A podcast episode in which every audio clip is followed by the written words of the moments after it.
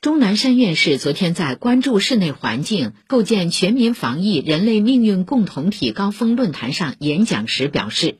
接种疫苗肯定是非常有效的。根据最新数据，我国完成新冠疫苗全程接种人群已占全国人口的百分之七十六点八，为达到今年年底超过百分之八十的目标，实现群体免疫奠定了非常好的基础。